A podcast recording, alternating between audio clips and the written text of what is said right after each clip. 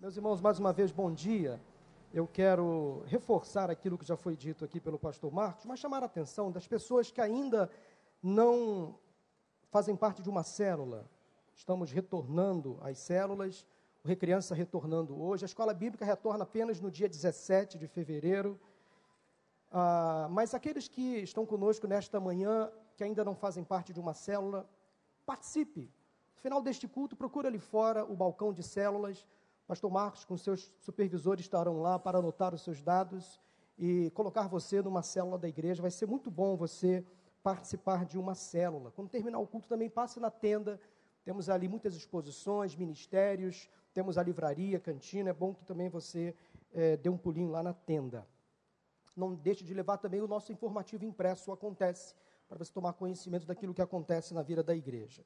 Eu quero convidar você a abrir a sua Bíblia no livro de Jó, no capítulo 1, vamos ler apenas um versículo, Jó, capítulo 1, versículo 21. O versículo também será colocado na tela, ele já está aí. Jó, capítulo 1, versículo 21. Se você puder manter a sua Bíblia aberta, vai ser muito bom durante esta mensagem. Jó, capítulo 1, versículo 21, assim diz a Bíblia, a palavra do Senhor. E disse Jó: Saí nu do ventre da minha mãe e nu partirei. O Senhor o deu, o Senhor o levou, louvado seja o nome do Senhor. Amém?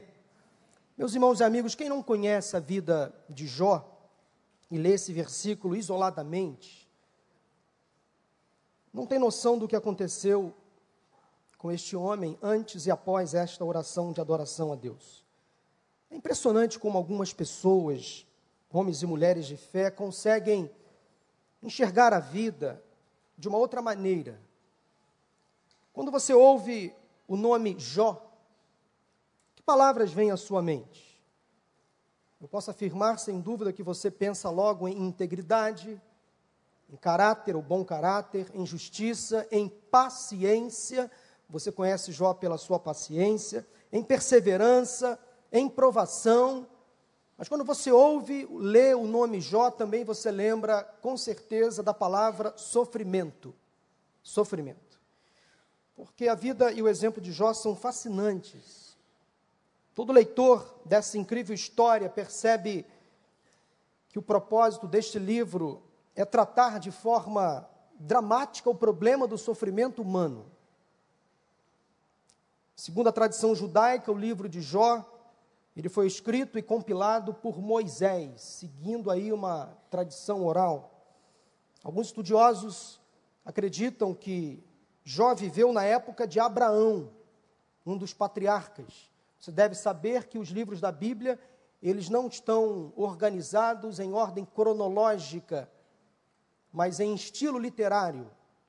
De modo que o livro de Jó, junto com o livro de Salmos, Provérbios, Eclesiastes, e Cânticos dos Cânticos, ou Cantares de Salomão.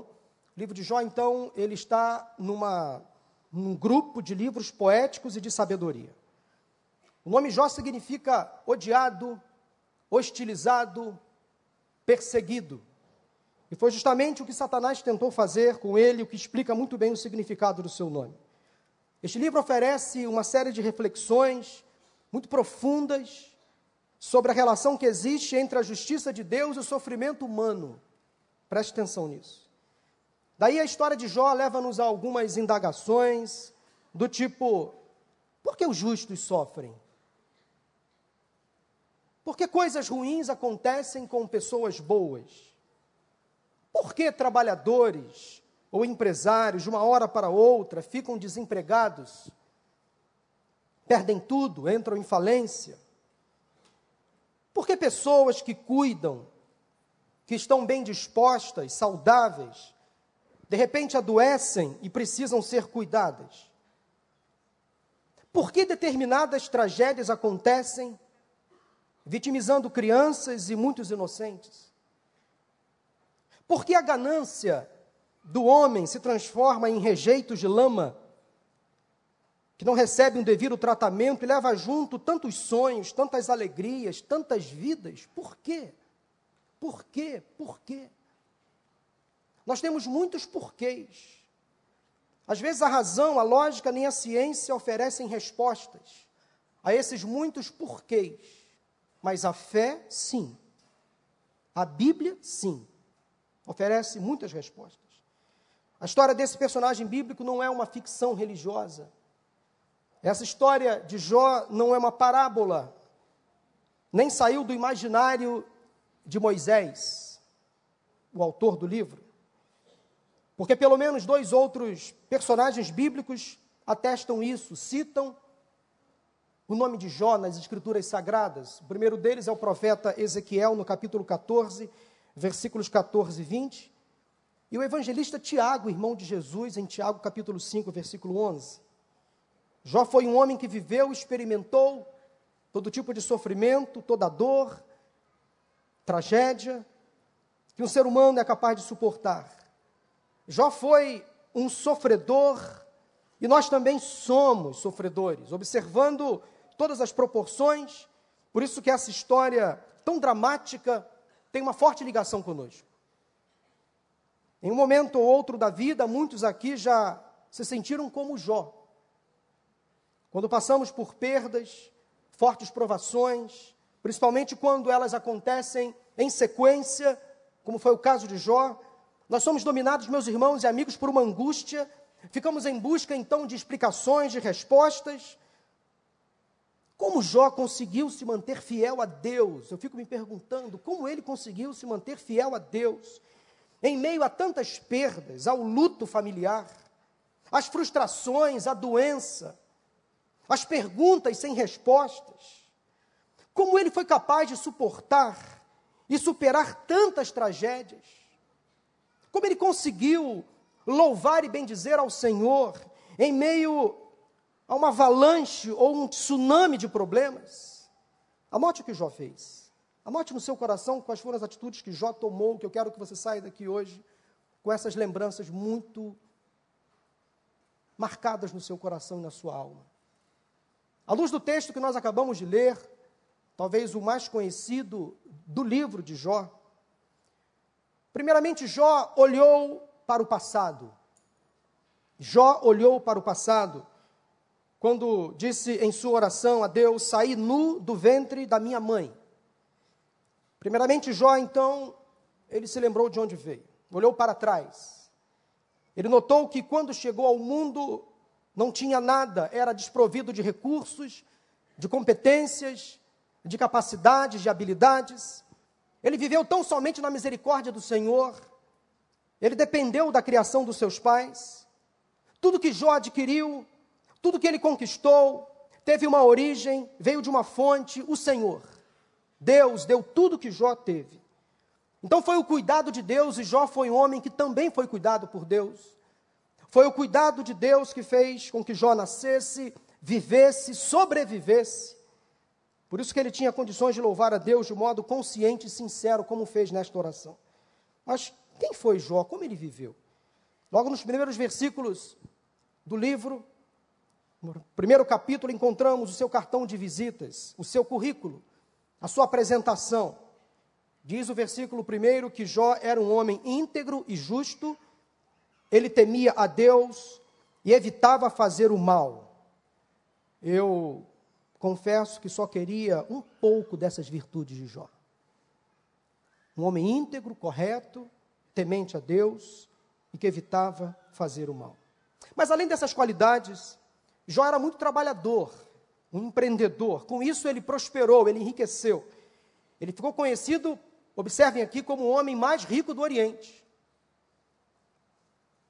Naquela época, a riqueza, a influência a reputação de um homem era medida pelos bens que possuía, principalmente terras e animais, e também pelos filhos, pela quantidade de filhos que tinha. Jó era um homem casado, bem casado, um bom pai. Ele tinha dez filhos, sete meninos e três meninas. Amava os filhos, cuidava tanto desses filhos, por diversas vezes, diz o texto, que ele oferecia sacrifícios a Deus sacrifícios antecipados, prevendo possíveis pecados dos seus filhos, ele ia adiante, ele oferecia sacrifício a Deus para que Deus perdoasse os pecados dos filhos antes que eles tivessem cometido. Jó então era um pai zeloso, um pai sacerdotal, um pai precavido. Mas Jó também acumulou muitos bens, muitas posses. Ele tinha sete mil ovelhas, três mil camelos, quinhentas juntas de boi, quinhentos jumentos e ainda muitos empregados. Nos dias de hoje, isso não pode significar muita coisa, mas naquele tempo, Jó era um homem muito rico. Como diz a Bíblia, o mais rico do Oriente. Foi por isso que Jó, ao fazer esta oração que acabamos de ler, no versículo 21 do capítulo 1, ele reconheceu que não tinha nada, que tudo que tinha recebido era de Deus, Deus tinha dado. Então ele para, olhou para o seu passado, fez uma retrospectiva da sua vida, percebeu de onde ele tinha vindo e para onde Deus o levou, onde Deus o colocou. Meus irmãos amigos, quem tem a vida entregue nas mãos do Senhor, quem vive justamente, quem teme a Deus, quem evita fazer o mal, e olha para trás, só tem mesmo que agradecer. Porque Deus é fiel. Ele abençoa os seus servos amados. Por isso que Jó exclamou: Bendito seja o nome do Senhor. Mas daqui a pouco nós vamos entrar em detalhes sobre a vida de Jó naquele momento da oração. Mas quando você olha para o seu passado, o que você vê? Quando você olha para trás, o que você enxerga? do que você se lembra. Faça um esforço, por favor, e admita. Admita. Onde você estaria e o que estaria fazendo hoje se não fosse a mão do Senhor? Se não fosse Deus na sua vida? Será que você é capaz de reconhecer de onde foi tirado? Do que Deus já fez por você e através de você? Como era a sua vida antes de aceitar Jesus como Senhor e Salvador? de todas as carências, dificuldades que teve que passar na sua infância. Mas Deus cuidou de você e providenciou o necessário. Nós estamos vivendo dias de muito calor no Rio de Janeiro. Eu estava lembrando esta semana da minha infância, no bairro de Vigário Geral, subúrbio carioca. Naquela época, poucas casas tinham ar-condicionado. Você lembra disso? É da sua época. Poucas casas tinham, por exemplo, telefone. Poucos tinham carro. Eu lembro que nos meses de janeiro, fevereiro, muito verão no Rio de Janeiro, calor, nós não tínhamos condições na minha casa onde eu morava de ter um ar condicionado, era ventilador. Família grande e muito mosquito, muito pernilongo. Casa com muita gente, muito calor, um ventilador só não dava conta, não tinha dinheiro para comprar, era muito caro, e nós comprávamos o quê? Durma bem, viu lá? É isso que eu ia falar. Alguém é da, é da época do Durma Bem? Olha aí, quanta, quanta gente foi picada por mosquito e acordava acordava no forno, né? Sabe aquele negócio de defumado, né? Acordava defumado. Para quem não conhece essa história, procure no Google, coloca lá, durma bem. Você vai ver um negócio assim enrolado. Dizem que era feito de estrume de cavalo. Olha quanta gente viveu isso, né? Amém? Deus abençoe. Aí você colocava um ferrinho assim e acendia e ficava ali rodando a noite inteira, aquele incenso cheiroso que diziam que espantava mosquito. Ó oh, vida, ó oh, céus. Olha, gente, como a gente sofreu, né? E melhor, a gente era feliz e não sabia. Era picado de mosquito, acordava todo cheio de calombo, se coçando. Mas a gente era feliz e não sabia, né? Hoje a gente dorme, dorme com ar-condicionado, mesmo no inverno. Mesmo no inverno, com o ar-condicionado ligado, com edredom, Frio lá fora, mas a gente liga o ar-condicionado mesmo assim. Olha como Deus é bom. Antigamente, a gente não tinha dinheiro para comprar muita coisa. Comia maçã uma vez só no mês, quando meu pai ia na feira. Presunto, salaminho. A gente não sabia o que era isso, gente. Eu estou falando coisas assim, talvez para alguns descontextualizadas, mas para a grande maioria viveu isso. A grande maioria que viveu dificuldades na infância, na adolescência, década de 70, década de 80. Agora, coloca uma foto dessa época, todo mundo magrinho, né? Todo mundo magrinho, todo mundo fininho. E não tinha academia. E era todo mundo saudável, né? Gente, quando, eu olho para trás, quando você olha para trás, eu olho de uma forma a agradecer a Deus. Eu agradeço a Deus de onde eu vim, de onde Deus me tirou, o que Ele fez na minha vida.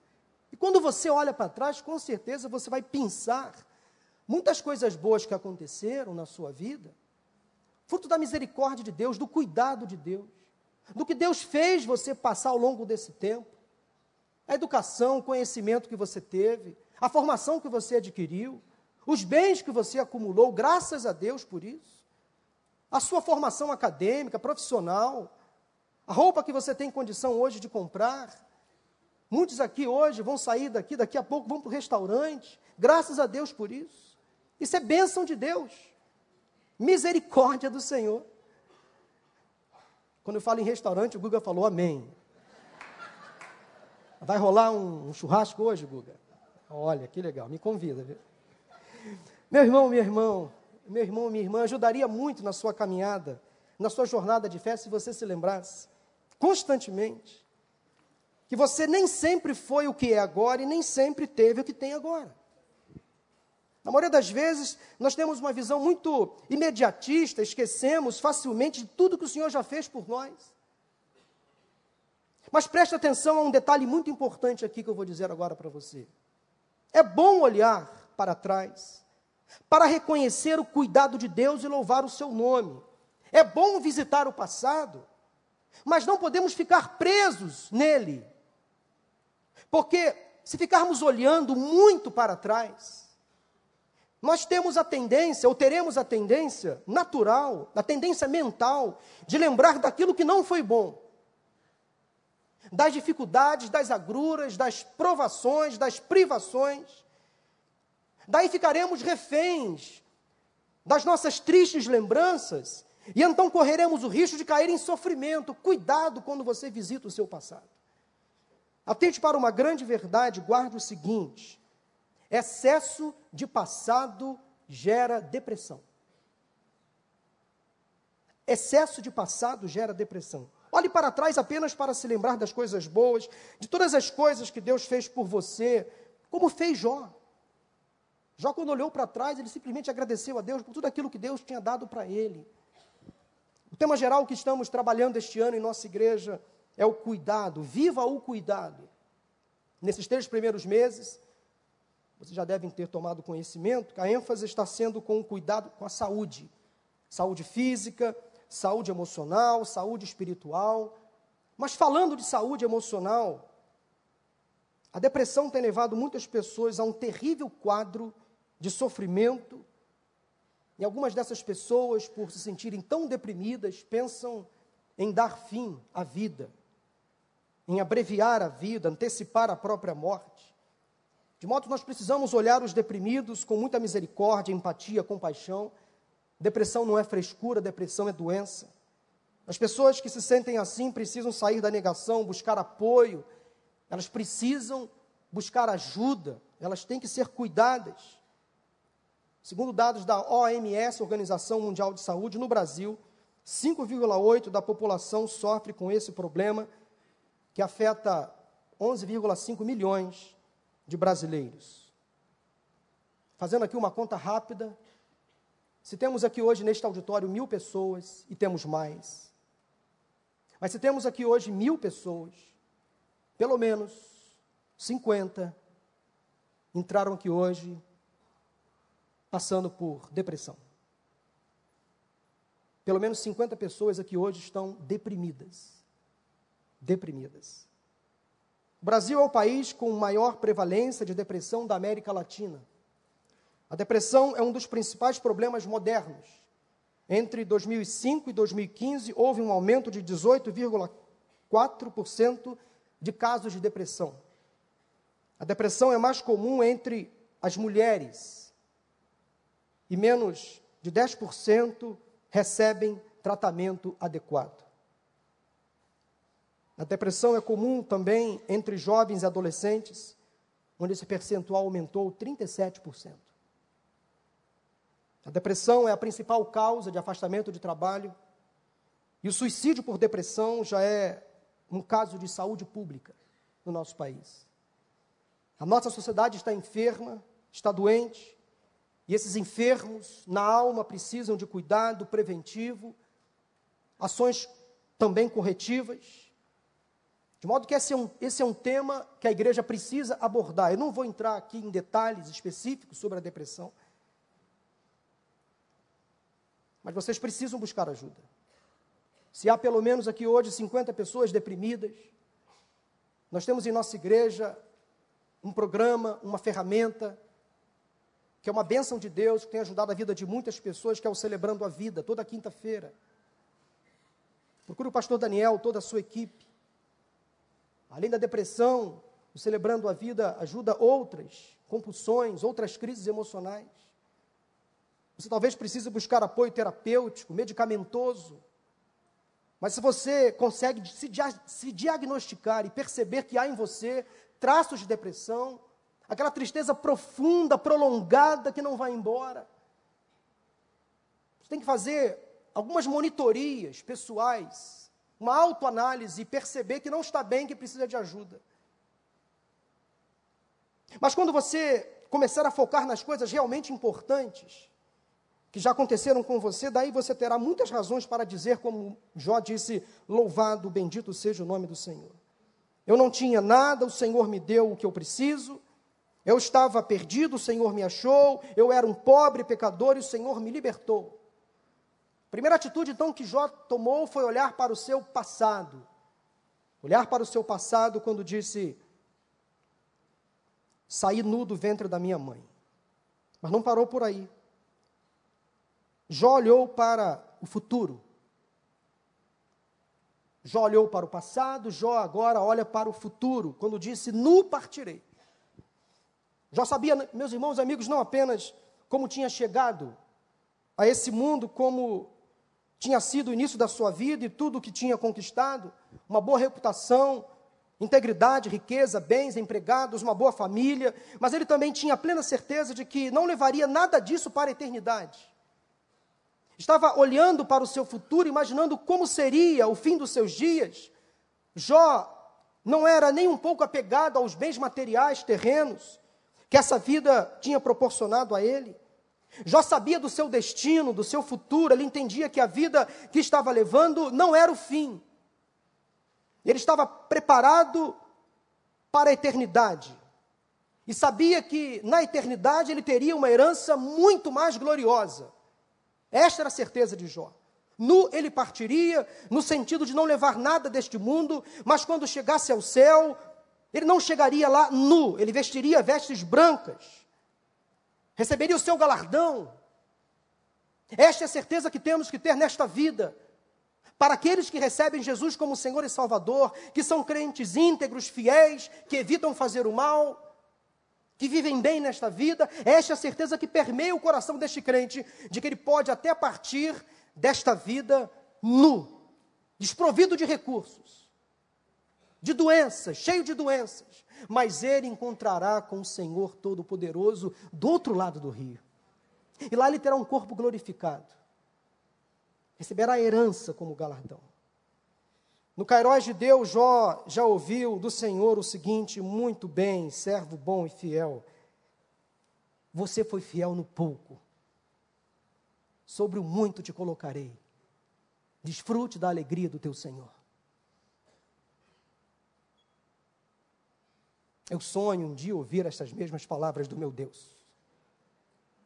Eu quero um dia chegar no céu e conhecer algumas pessoas, como Jó, por exemplo, mas como cantou Paulo César Brito numa das suas belas canções. Eu quero conhecer mamãe, estar com ela no jardim. Ele fala que quer conhecer alguns personagens bíblicos de influência, e eu também, como Jó, como Paulo, como José, os meus charais. Imagina eu conhecer José, o do Egito, o José, pai de Jesus, conhecer Paulo. Mas primeiro eu quero ver o meu Salvador bem antes dos queridos ao redor. Primeiro eu quero chegar lá e dizer: Senhor, eu estou aqui, eu quero ver as Suas mãos. Primeiro eu quero ver o meu Salvador. Esta é a visão de futuro que temos que ter, meus irmãos. A nossa vida não está limitada a esta vida. O apóstolo Paulo chega a dizer que se nós nos concentrarmos apenas nesta vida, somos miseráveis. E tem gente que fica apegado demais a esta vida, não se preocupa com o dia de amanhã, quer viver tudo hoje de forma intensa, profunda, louca, desvairada. Vida louca, vida breve. E é breve mesmo, para quem vive essa vida de forma insana. Este que cantou isso deveria e poderia estar aqui hoje,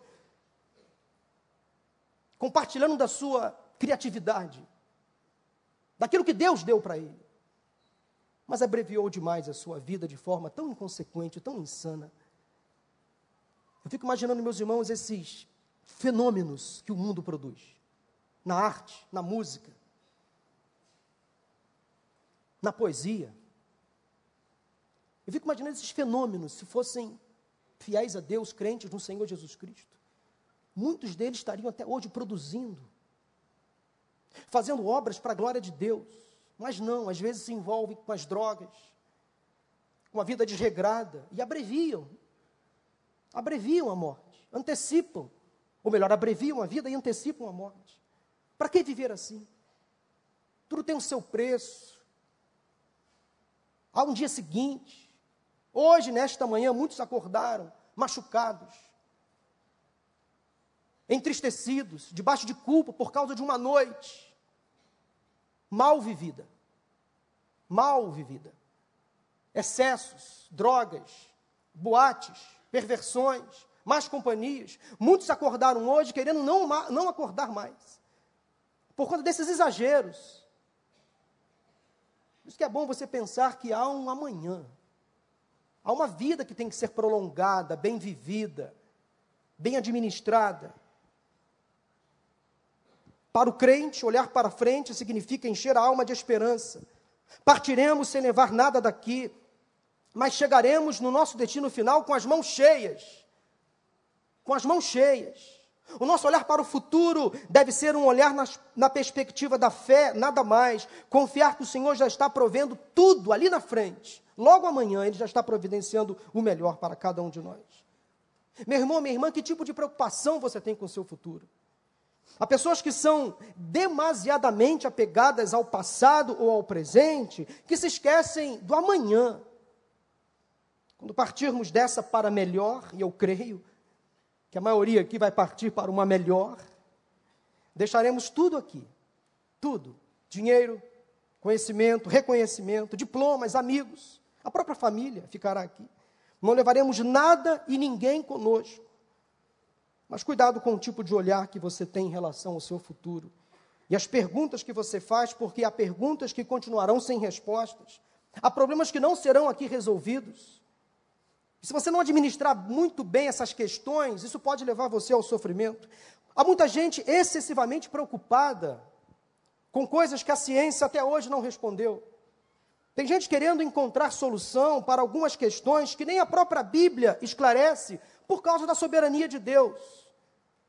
Eu sou radical comigo mesmo em algumas questões, em alguns aspectos, do tipo, se não está na Bíblia, é porque não tem importância. Não é necessário saber. Já me perguntaram, pastor, a Bíblia fala sobre seres extraterrestres? Para que eu quero saber sobre isso? Tem importância? Vai mudar o destino da minha vida? Tem gente querendo saber se há vida em outros planetas, mas se esquecem de que aqui há muita gente sem vida. Percebe isso? Há mistérios que pertencem a Deus, tem gente querendo entender segredos não revelados ou em busca de respostas difíceis, em vez de sentar para aprender as coisas simples e fáceis. Quer comer uma feijoada, mas não antes aprende a comer uma papinha e já quer chegar chegando. Tudo tem o seu tempo, a sua época, o seu time. Como na semana passada uma irmã me perguntou sobre uma dúvida que uma sobrinha ou prima dela tinha sobre o significado da marca da besta. Eu respondi, obviamente não deixei a irmã no vácuo. Eu respondi, até para poder ajudar, para poder ela ajudar a sua parente. Mas eu fiquei pensando será que essa pessoa que quer saber sobre a marca da besta já tem a marca de Cristo? Entende? Não há uma diferença? Quem tem a marca de Cristo, permita-me, não está muito preocupado com a marca da besta. Porque a besta é uma besta. E eu tenho Cristo no meu coração. Se eu tenho Cristo, o que é a besta? Concorda? Pensa comigo. Gente, vamos para o simples, para o óbvio, para o natural, para a Bíblia. Se está na Bíblia, eu creio. Deixa as coisas escuras, absurdas, enigmáticas, os segredos, para que no seu devido tempo sejam reveladas. Porque eu posso não estar preparado agora para entender Apocalipse. Mas agora eu tenho que estar preparado para conhecer Mateus, Marcos, Lucas, João, Atos, Romanos. Há muita coisa para eu aprender antes de conhecer a besta. Deixa que a besta será revelada no seu tempo. O anticristo virá no seu tempo, está na Bíblia. Eu tenho que conhecer sim, mas no seu devido tempo. Há um processo embrionário, há uma introdução que deve ser feita no meu conhecimento. Estão entendendo o que eu quero dizer com isso? Eu tenho que primeiro conhecer os elementos básicos da fé. Me preocupar em conhecer o ABC doutrinário para depois sim, estando mais preparado, conhecer a besta, o anticristo, o Armagedon e tudo que vem e que vai acontecer. Mas imagine que gente que traz complicação à sua vida desnecessariamente, aí entra em crise. Tem gente aí que fica olhando no Google. O Google agora é um negócio absurdo, né? Tudo é o Google. Pergunte ao doutor Google. E tem uns negócios aí enigmáticos que as pessoas se envolvem, que só traz confusão à mente. Negócio de sociedade secreta e negócio de morte, que estão fazendo aí teoria da conspiração e tal. E, cara, menos, aí. Quando um irmão ou outro vem conversar comigo, falei, calma, eu não estou nesse nível ainda não. Eu estou no nível a quem, assim, bem abaixo. Não cheguei lá, não. Então, vamos conversar o simples, vamos bater um papo assim mais no nível da. no beabá. Calma, gente. Gente ficando ansioso, olhando para o futuro, com esse olhar de extrema preocupação e acaba adoecendo. Adoece a alma, a mente, e aí tudo fica ruim. Então você tem que se conhecer, saber dos seus limites, das suas potencialidades. Vá devagar. Não fique preocupado com essas coisas que às vezes a própria Bíblia não define ou deixa que no seu devido tempo e há mistérios que só serão revelados na eternidade. Há mistérios que só serão revelados na eternidade. Para de ficar cavucando coisas sem necessidade. Vai para o simples. Vai para o simples que você vai se dar muito bem. Vai evitar muitos problemas emocionais, muita ansiedade. Porque se você ficar olhando para frente apenas sob a perspectiva racional, material, e abandonar a fé em Deus, a confiança no Senhor, você também poderá ter sérios problemas. Não estou aqui dizendo que o conhecimento, a pesquisa são desnecessários, muito pelo contrário.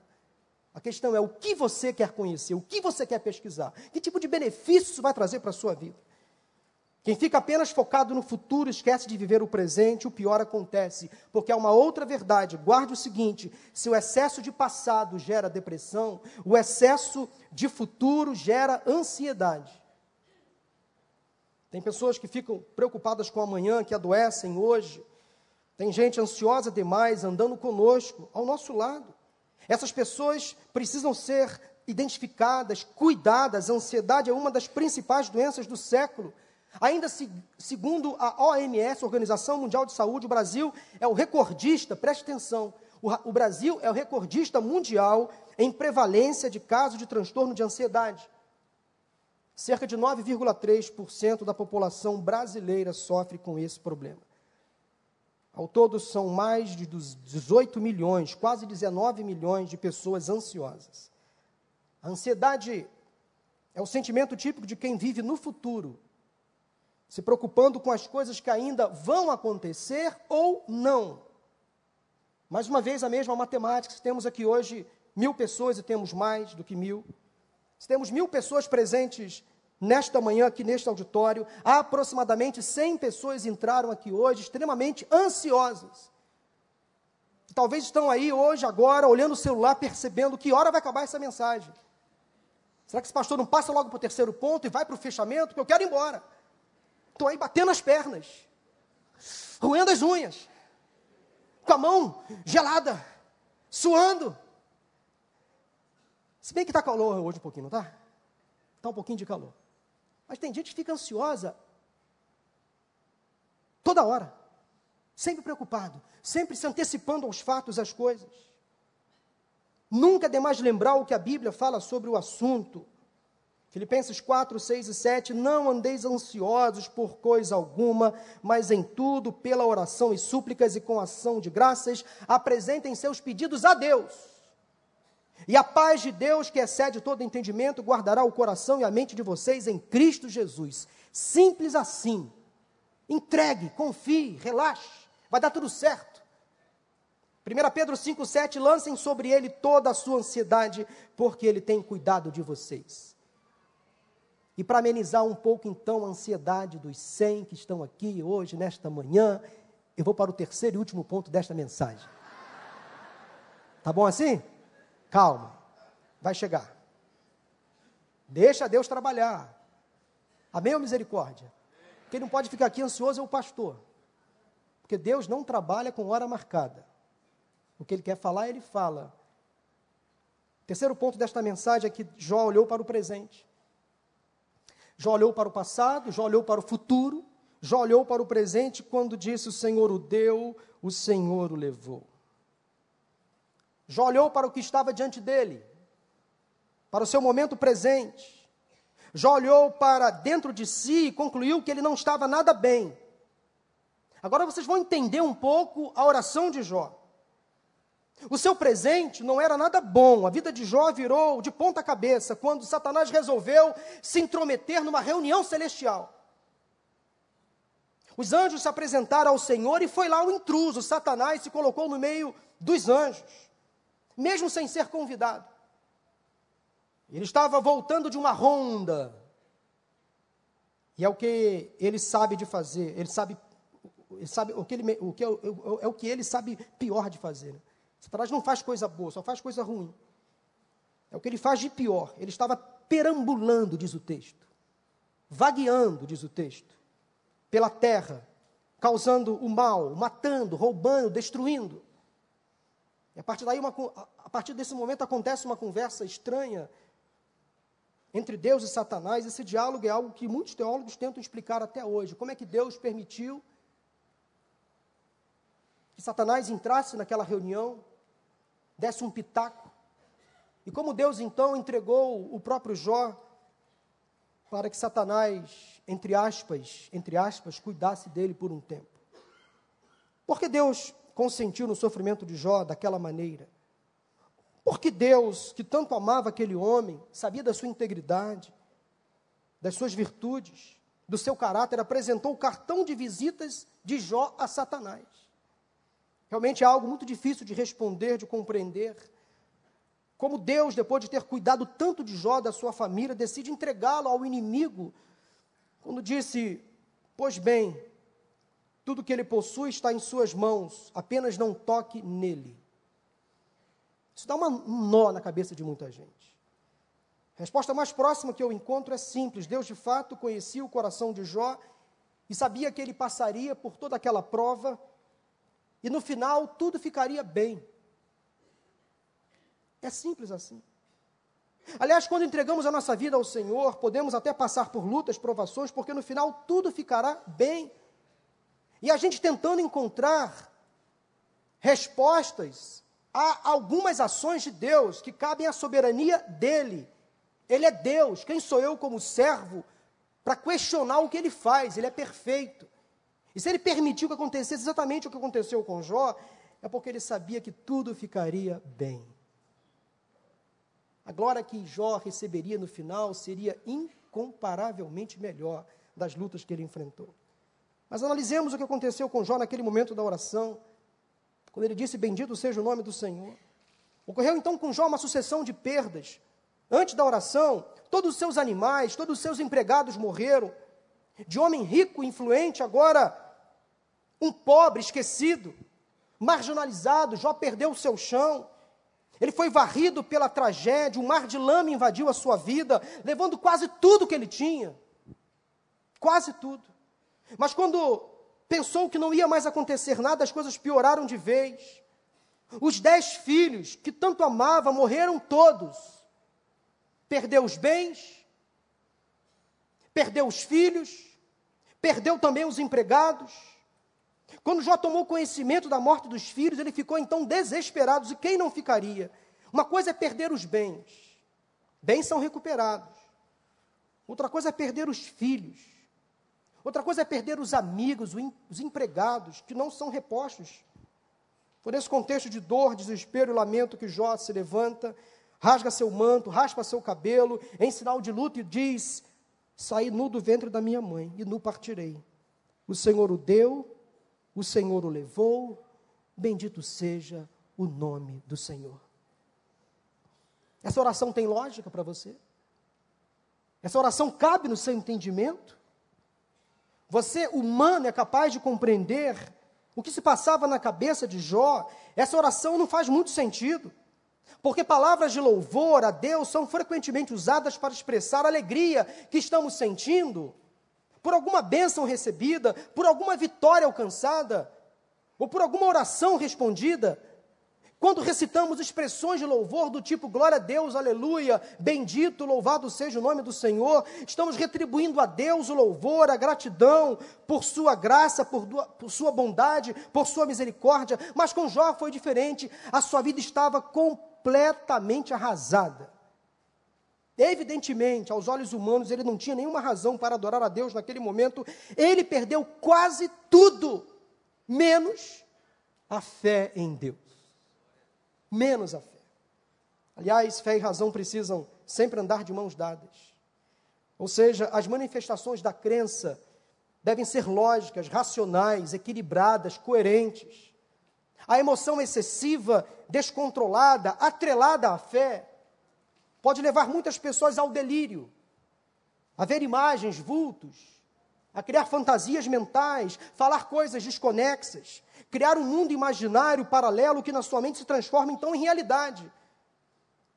O sujeito vira um esquizofrênico da fé, um ser movido muito mais pela emoção do que pela razão. Se você um dia visitar uma clínica psiquiátrica, você vai encontrar ali muitos muitos cristãos evangélicos. É verdade, pastor Daniel? Muitos que não souberam lidar muito bem com essas questões da fé. Vai visitar uma clínica psiquiatra, pergunte lá aos profissionais de saúde mental quantos na sua relação são de igrejas evangélicas. Pessoas que não conseguem administrar bem fé e razão. E se envolvem muito mais no lado emocional. Mas não era isso que estava acontecendo com Jó. Percebam bem. Ele estava no auge da sua razão. Essa expressão revelou o que estava no fundo do seu coração. Ele não estava ali fazendo uma oração insana. Ele estava ali no auge do seu conhecimento, da sua cognição. Um dos principais legados que a história e o tipo de vida que Jó viveu nos deixam é que não importa o que estamos passando, devemos ser sempre capazes de dizer: Bendito seja o nome do Senhor. Jó tinha a exata noção de que Deus era o único responsável em ter dado tudo e em ter levado quase tudo dele.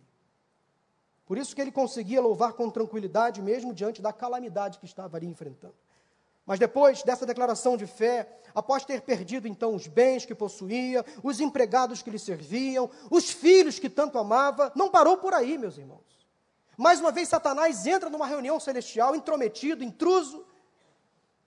Jó conseguia ainda manter a mesma integridade, o mesmo temor a Deus, ainda se desviando do mal, mas para dar o tiro de misericórdia, Satanás foi além e colocou Jó debaixo de um problema sério de saúde feridas terríveis, avançaram pelo seu corpo, chagas, um tipo de lepra, que o condenava agora a viver em isolamento, sem os bens, sem os empregados, sem os filhos, agora doente. Diz a Bíblia que Jó raspava a pele com um caco de barro. Imaginem a cena. Lembrem do início da vida de Jó, como ele era, o que ele tinha. A única pessoa que ainda convivia com Jó era sua esposa, que passou a ser uma companhia muito difícil. Talvez tinha perdido a paciência num gesto insano, errado, porém compreensível. Disse duras palavras ao marido, e muitas pessoas criticam a mulher de Jó, mas eu olho para essa mulher com outro olhar, um olhar de compaixão, de misericórdia, ao ver o sofrimento do seu marido. No momento, talvez, ali de loucura. Ninguém consegue ser perfeito o tempo todo, gente. Nós temos o direito de, às vezes, sair um pouco do equilíbrio, sair um pouco do chão, se alguém que discordar de mim, por favor, me perdoe. Mas todos nós, às vezes, temos um momento de insanidade. Uma vez eu ouvi que todo ser humano tem cinco minutos onde ele fica offline. Aí é o perigo, né? Você transformar esses cinco minutos em cinco dias, cinco meses, cinco anos. Tem pessoas que cometem insanidades a vida inteira. Mas Jó estava ali diante da sua esposa, que disse o seguinte: Você ainda mantém a sua integridade? Olha para você. Amaldiçoa a Deus e morra. Abandone esse Deus, Jó, e morra. Quem é esse Deus que fez isso com você, que permite essas coisas? Tragédia na nossa vida. Tínhamos tudo, agora não temos nada. Mas Jó respondeu com toda a paciência, sua esposa: Você fala como uma insensata. Aceitaremos o bem dado por Deus e não o mal? Em tudo isso, Jó não pecou com seus lábios. Essa expressão bíblica é muito emblemática, preste atenção. Jó não pecou com seus lábios. Eu não duvido que talvez Jó tenha pecado em pensamento. Ele era humano. Por favor, saia da crise. Você pode, às vezes, reclamar com Deus, brigar, no bom sentido da palavra, com Ele. Ele te compreende. Ele sabe que está sendo difícil demais para você lidar com esse sofrimento, com essa dor, com essa angústia. Portanto, de vez em quando, não há problema algum em você rasgar o coração para o Senhor e dizer: Deus, eu não compreendo. Eu não aceito, eu não tenho respostas. Por que, Senhor? Por quê? Por quê? Pode falar isso com teu Deus. Ele vai te compreender, ele te ama. Ele conhece as suas imperfeições. Pare de se culpar. Pare de se achar o super crente. Todos nós somos fragilizados. Temos as nossas limitações. Quando a ficha de Jó começou a cair, realmente ele entrou em desespero. E quem não entraria? O texto que acabamos de ler diz que Jó não pecou com os lábios, mas talvez em pensamento. A prova disso é que no capítulo 3, eu não, claro, não vou discorrer sobre todo o livro, estou apenas citando no capítulo 3. Se antes Jó se mostrava paciente, resiliente, agora ele demonstra no capítulo 3 toda a sua impaciência, irritação. Jó teve o seu momento de angústia, começou a falar coisas duras, rasgou o coração para o Senhor. Ele ficou tão focado na situação que estava vivendo que ficou mal. Ninguém é perfeito. Todos podemos passar por um momento assim. Jó colocou para fora o que estava sentindo, lamentou profundamente o dia da própria morte. Depois, com calma, você lê o capítulo 3. É um capítulo assim que você vai ficar: Uau, tudo isso, Jó? Que palavra é essa? Aquele mesmo homem íntegro, correto, que evitava fazer o mal, agora rasga o coração, expressa todo o seu sentimento, todo o seu lamento. O capítulo 3 do livro de Jó é um dos trechos com as palavras mais difíceis da Bíblia. Como um homem igual a Jó pôde desabafar desse jeito? Por que não? Quem disse então que somos perfeitos? Você pode até não concordar com o lamento de Jó, mas você precisa compreender, porque às vezes faz bem colocar para fora o que estamos sentindo, desopilar. Mas precisamos fazer isso da maneira certa, no lugar certo, no momento certo e para a pessoa certa, principalmente para o Senhor. Entenda isso. Finalmente, mais um cuidado que você precisa tomar. Cuidado para não ficar olhando para dentro de si, para o momento atual, senão você poderá ter um outro problema. Mais uma verdade, anote. Se o excesso de passado gera depressão, se o excesso de futuro gera ansiedade, o excesso de presente, sabe o que, que gera? Estresse. Eu não tenho dados da OMS quanto ao estresse. Eu sei que a OMS pesquisou que cerca de 5% aproximadamente da população sofre de depressão. Cerca de 10% da população sofre de ansiedade. Seguindo essa linha, cerca de 20% da população sofre de estresse. Então, tudo leva a crer que aqui nesta manhã, das mil pessoas presentes, quase 200 estão hoje estressadas por alguma situação que está vivendo agora. Estressadas. A ponto de explodir.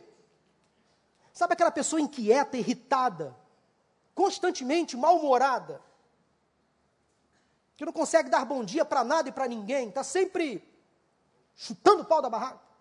São pessoas assim estressadas o tempo todo, que não conseguem reduzir a marcha, estão sempre uma máquina locomotiva, pleno vapor, soltando vento pelas narinas.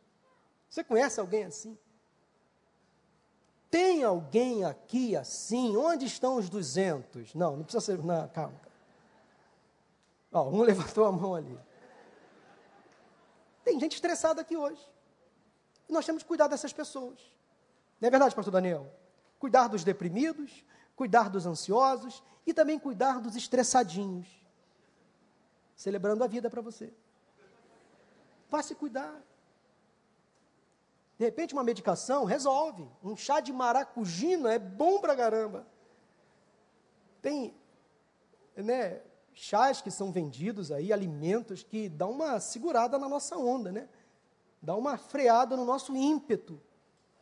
Você precisa, às vezes, se monitorar. Será que eu não estou muito chato, muito irritado, muito tenso? Talvez o estresse invadiu a sua alma e você precisa então buscar apoio, buscar ajuda se desestressar. Conta até 10.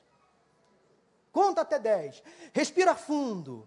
Faça exercício. Isso ajuda pra caramba. Ajuda muito. Cuidado com o estresse.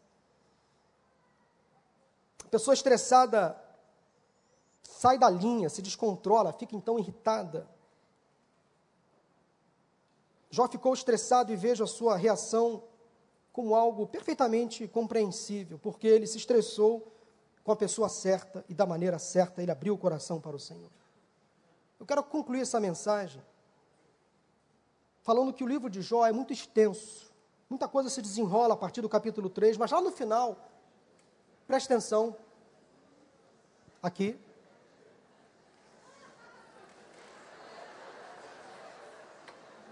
Estou sabendo. Olha aí a ansiedade. Parece que eu combinei.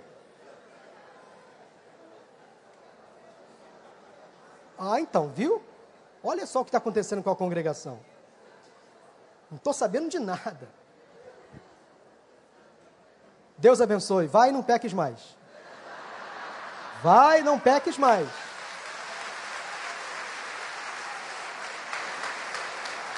Vai, vai, vai e não peques mais. Ah, meu Deus. É, Tuta, vem para o teclado, Tuta. É, Senhor. Agora preste atenção aqui, meu irmão. Você que botou seu carro no lugar certo, viu? Ou que veio de busão, a pé, de bicicleta. Preste atenção aqui, a mensagem vai acabar. Não deixa dispersar. Volta aqui a sua atenção. O livro é longo, 42 capítulos. Observe como a história de Jó termina. Veja bem como a história de Jó acaba. Vou ler apenas alguns versículos do capítulo 42. Claudinho, se você puder colocar o capítulo 42, vou terminar lendo alguns versículos do capítulo 42, preste atenção.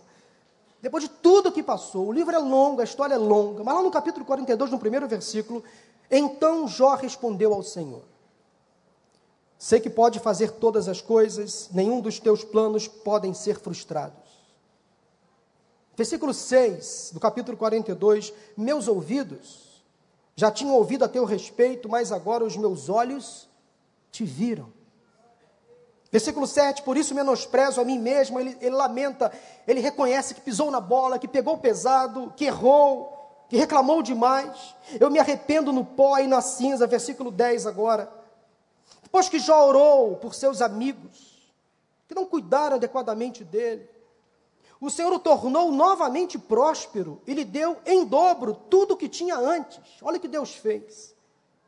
Todos os seus irmãos e irmãs, todos os que haviam conhecido anteriormente, vieram comer com ele em sua casa. Eles o consolaram, confortaram por todas as tribulações que no Senhor tinha trazido sobre ele, e cada um lhe deu uma peça de prata e um anel de ouro. A vida de Jó recomeçou.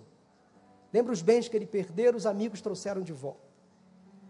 O Senhor abençoou o final da vida de Jó mais do que o início. Ele teve 14 mil ovelhas, 6 mil camelos, mil juntas de boi e mil jumentos, proporção de dobro. Também teve sete filhos e sete filhas. Os dez que ele, que ele perdeu, o Senhor retribuiu, re, re, restaurou. Ele teve novos filhos. A primeira filha, e aí a Bíblia cita apenas o nome das filhas, eu não sei porquê, mas olha só que coisa interessante. A primeira filha deu o nome de Gemima, que significa pomba. Gemima, Jonas, origem muito parecida, significa pomba. A segunda, o de Késia, que significa canela. E a terceira de Keren Apuk, que significa caixa de antimônio, uma sombra que era usada nos olhos, muito cara e apreciada naquela época. Jó deu nomes significativos às suas filhas. Diz o versículo 15 que em parte alguma daquela terra não havia mulheres tão bonitas como as filhas de Jó.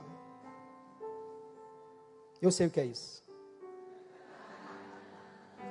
Eu sei o que é isso não há filha mais bonita do que a minha. Não há. E você pode, pode dizer o mesmo, você pai, você mãe, pode, deve dizer o mesmo. Não há filho mais bonito do que o meu. Não há filha mais bonita do que a minha, não é não, Felipe? Não há, não há. Não havia meninas mais lindas do que as filhas de Jó. Eu tenho orgulho dos meus filhos. Você tem que ter orgulho dos seus filhos e dizer: olha, eles são imperfeitos, mas são bênçãos de Deus. Às vezes pisam na bola, são desobedientes, mas são maravilhosos. São bênçãos do Altíssimo. Filhos são herança do Senhor. Bênção de Deus. E seu pai lhes deu herança junto com seus irmãos. Depois disso, Jó viveu 140 anos, viu seus filhos, os descendentes deles, até a quarta geração. Então Jó morreu, em idade muito avançada. Jó viveu muito depois daquilo que passou. Ele viveu melhor do que antes. Entregue o seu início nas mãos de Deus, que Deus cuidará do final. Ele sabe de todas as coisas. A vida de Jó me ensina que tudo o que eu tenho ou deixo de ter, e tudo o que eu sou ou deixo de ser, vem do Senhor. Portanto, eu posso afirmar em oração o seguinte: preste atenção. O que eu sou, Ele me fez. O que eu tenho, Ele me deu. De onde eu venho, Ele me trouxe. O que eu sei, Ele me ensinou. E para onde eu vou, Ele me levará. Louvado seja o nome do Senhor. Bendito seja o nome do Senhor. A Ele é glória, a Ele louvor. Eu queria fazer uma oração neste momento. Eu não posso, meus irmãos, sem terminar esse culto sem orar por aqueles que entraram aqui hoje sofrendo, como Jó talvez. Perdas, lutas, portas que se fecharam. Quem sabe há um luto alojado na sua alma há muito tempo em função de um ente querido que você perdeu você lamenta até hoje a morte desta pessoa. Uma doença talvez atingiu o seu corpo, a sua alma, e você não sabe mais o que fazer. Eu quero orar. O Espírito Santo me move agora é orar. Até por curas nesse momento. Porque nós cremos num Deus que cura. Como curou Jó. Ele foi curado daquela enfermidade física e também da emocional. Ele foi curado. Deus restituiu, restaurou, em dobro tudo aquilo que ele tinha. Quem sabe há homens e mulheres aqui desempregados que entraram em falência, estão ainda tentando juntar os cacos do que sobrou. Eu quero orar por você. Nós, como igreja, queremos cuidar de você. Este é o ano do cuidado. E se queremos cuidar, precisamos expor as nossas fragilidades, para que alguém nos ajude. Mas a principal ajuda vem do Senhor, Ele é o, Ele é o Deus do impossível, do improvável, do inimaginável. Ele faz o milagre acontecer. Ele abre porta onde não há porta. Ele fecha porta onde não há porta. Ele sabe o que faz. Eu quero convidar você que está hoje passando por uma luta muito forte, uma perda, uma doença, como Jó. Eu quero convidar você a, num gesto de fé, sair do seu lugar e vir aqui à frente. Talvez o lugar fique pequeno, não importa. Fique nos corredores, sai do seu lugar. Exponha para o Senhor a sua dor, o seu sofrimento, a sua perda, a sua angústia. E diga: Senhor, eu não sei o que fazer. Eu não tenho respostas. Dói. Eu perdi tudo que eu tinha. Mas eu não perdi ainda a minha fé. E é esta fé que vai me levar à vitória, ao recomeço, à restauração. Sai do seu lugar num gesto de coragem. Exponha para o Senhor aquilo que dói, aquilo que machuca, aquilo que tira o seu sono. Sai do seu lugar.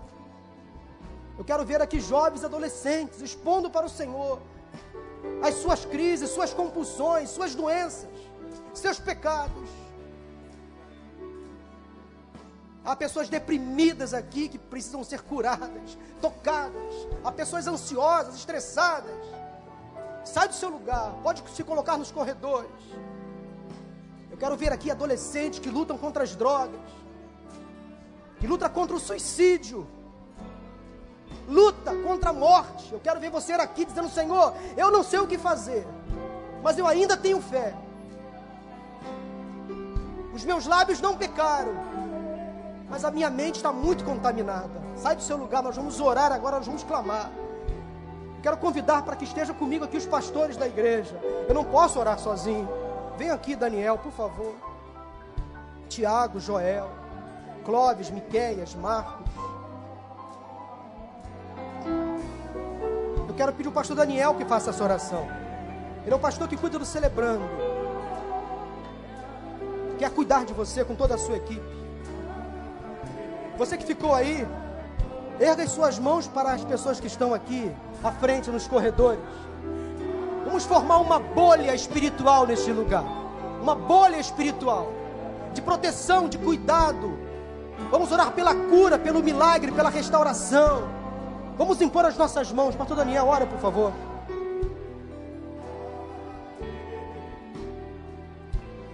Senhor,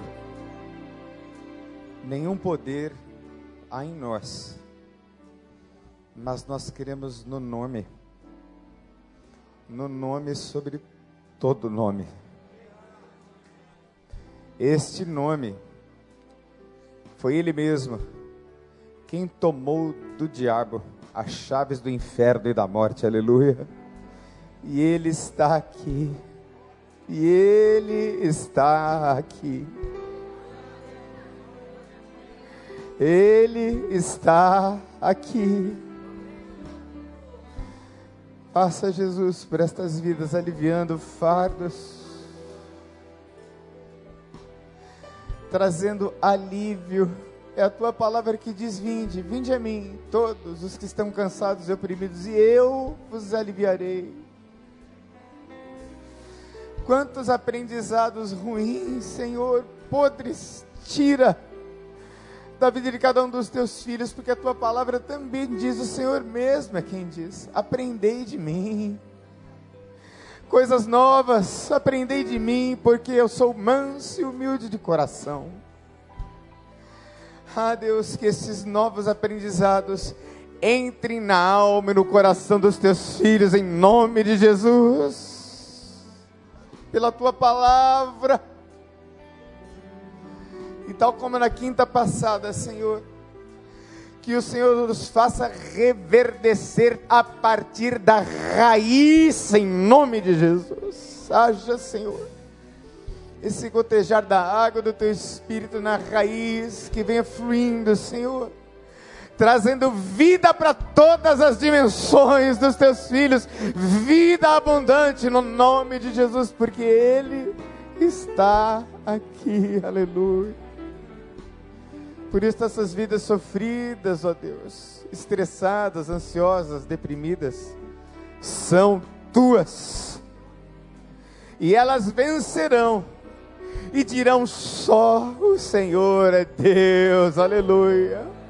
Por isso concordamos com essa oração, humildemente a fazemos, no nome de Jesus.